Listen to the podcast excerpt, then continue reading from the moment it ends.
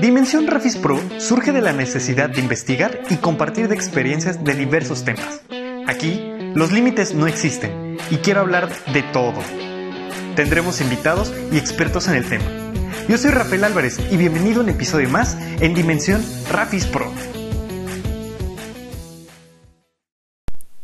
Amigos, sean bienvenidos a un episodio más en Dimensión Rafis Pro.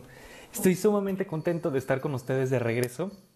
Sé que han pasado tres meses en los cuales pues no he subido contenido, pero aquí estamos de regreso. Así que estoy un poco triste, pero a la vez emocionado porque este será el último episodio de nuestra primera temporada. Pero estoy contento también porque ya tenemos logo y renovamos logo y vamos a empezar a darle a la siguiente etapa. La verdad esto fue un gran experimento, más que nada para saber uno, qué les gusta a ustedes y dos, también para saber qué es bueno, en qué investigar y ya próximamente estaremos haciendo más encuestas para saber sobre sus gustos. Así que el tema del día de hoy, como ya vieron el título, es arquitectura del siglo XVI. Y para todos aquellos seguidores que no son de México, pues para que también conozcan un poquito más de nuestro país porque gracias a todos ustedes que tenemos audiencia de Estados Unidos, Irlanda, Ecuador, Alemania y Brasil y también Singapur. Entonces, entérense porque esto es una pizca de la arquitectura que tenemos en México.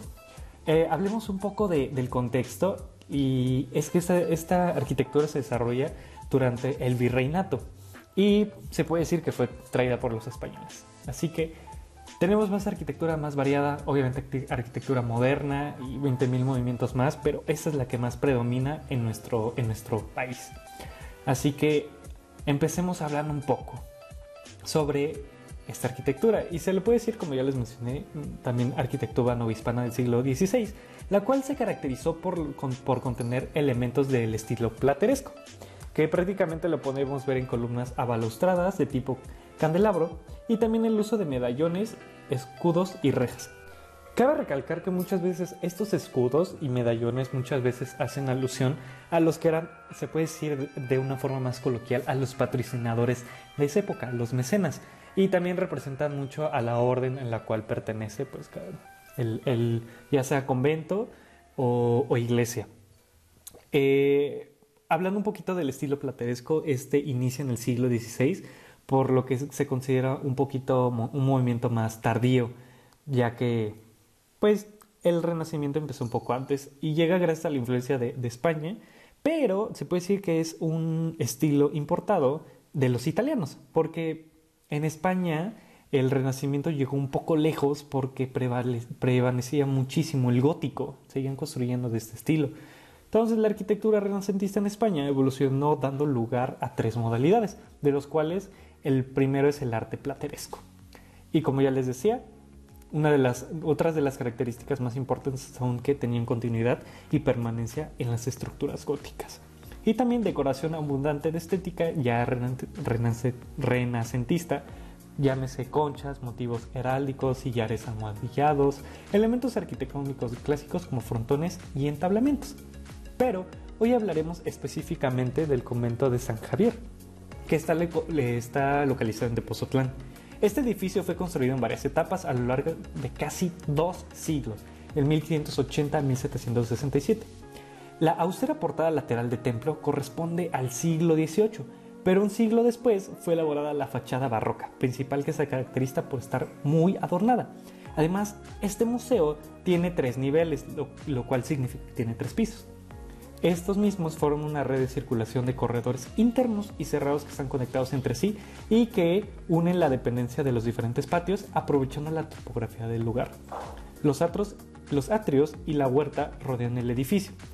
La fachada está dedicada a San Javier y su imagen está presente en el grupo de esculturas de los santos jesuitas, porque ese es un dato muy importante. Este ex convento de, es de jesuitas.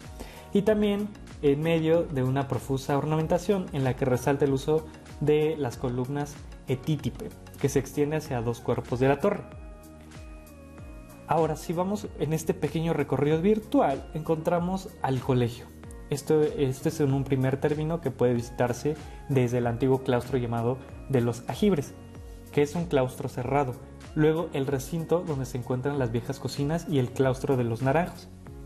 En el interior de la iglesia por donde eh, se accede desde el claustro de los ajibres y este posee cinco extraordinarios retablos churrigurescos. El principal dedicado a San Francisco Javier. Hay también dos bellas pinturas realizadas por Miguel Cabrera y bajo el coro se encuentra la capilla de la Virgen de Loret, es, que la cual es una espléndida obra en la que se conjugan elementos decorativos como la gamas y el azulejo. Por otro lado, el templo de San Francisco Javier es un recinto único y valioso por su gran contenido barroco novohispano del siglo XVIII. La iglesia forma parte del Museo Nacional de Virreinato. En su construcción destaca una nave y una torre que alcanza la altura de 42 metros. Imagínense qué tan imponente se ve esto. También la fachada y la torre son ejemplos sobresalientes del barroco etítipe del siglo XVIII que es el churriguresco mexicano. Fueron construidos en 1760 a 1762. La actual fachada se trabajó sobre la original. Consta de dos cuerpos y un remate tallados en piedra de chiluca gris. En ellos se observan esculturas sobre tres temas principales. El cuerpo inferior representa la gloria del matrimonio de los primeros cristianos. Y también se ven los doctores de la iglesia y los evangelistas. En el segundo cuerpo se distinguen al centro la ventana del coro y la imagen de San Francisco Javier, patrón de la iglesia jesuita, como ya habíamos mencionado antes. Asimismo encontramos a los santos de diversas órdenes religiosas que indican la expansión del cristianismo. En el remate tenemos a San Miguel Arcángel y a la Virgen María como los protectores e intercesores de los fieles cristianos. A un costado del templo, que sería la fachada sur, se localiza la puerta del siglo XVII, la cual es una sencilla portada lateral que corresponde a la primera etapa constructiva del templo de San Francisco Javier. Sobre el, entablado se destaca un nicho que alberga la imagen de Ignacio de, Loyala. A su lado hay dos medallones que en su tiempo debieron contener los escudos de los benefactores, que era uno de los elementos que les mencionaba al principio. Y dentro del templo se encuentran grandes retablos e imágenes de madera de cedro elaborados por Miguel Cabrera e Higino de Chávez. Disculpen, el nombre es muy complicado. Y esto sucede a mediados del siglo XVIII. Los retablos son ejemplo del estilo de su tiempo, el barroco estítipe o churriguresco mexicano, que se caracterizaba por el tipo de pilastras que sostienen la estructura. También distingue a este estilo la abundancia de su decoración basada en formas curvilíneas, hojas de canto, exuberantes de flores y frutos de granada e innumerables ángeles y querubines. El retablo mayor es el de Francisco de Javier, por supuesto, porque es el patrocinador. Ustedes se preguntarán, ¿por qué si es una arquitectura del siglo XVI, por qué de la nada hablamos del barroco y de 20.000 otros estilos? Básicamente sucede lo mismo que sucedía eh, con las iglesias góticas.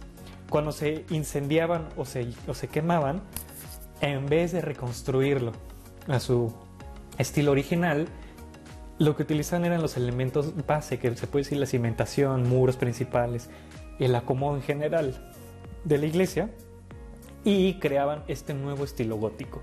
Por eso hay una mezcla de repente con el estilo románico y gótico, y esto mismo sucede en, en estos, en nuestros nuevos conventos. Así que les pongo un poquito como en contexto. Por otro lado, también es muy importante saber que muchas veces estos conventos, inclusive las iglesias, se construían a base de la explotación indígena, porque prácticamente les vendían la idea de que si mientras más trabajaran duro, pues obviamente esas obras Dios las recompensaba. Y prácticamente pues, era una explotación.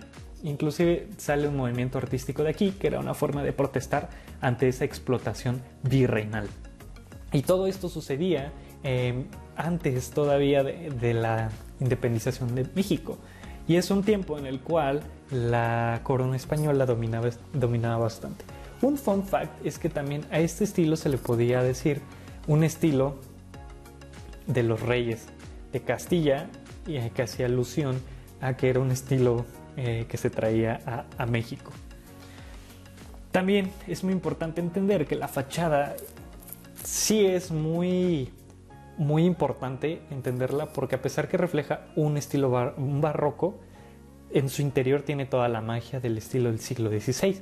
Y se puede decir que de aquí se desprenden algunos otros movimientos como lo podemos ver que son las haciendas, que eso sucede mucho, mucho más adelante, pero en sí los claustros son estos patios interiores enormes que luego suelen ser jardines, en los cuales permite esta circulación alrededor de ella y prácticamente las haciendas las hemos visto en México mucho, que tienen este patio central, puede haber una fuente, inclusive puede ser un jardín y todos los alrededor y todos los pasillos están conectados por este espacio, se puede decir que está centralizado.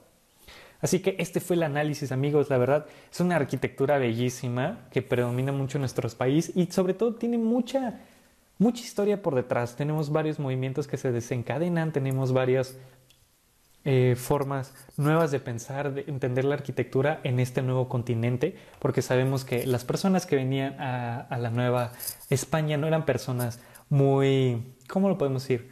Muy bien vistas por la sociedad entonces empieza una nueva restauración y aparte, pues obviamente si eras mestizo, como saben, como los españoles si no son de sangre pura en, en ese tiempo, pues obviamente no contabas. Entonces aquí entra una lucha bastante interesante.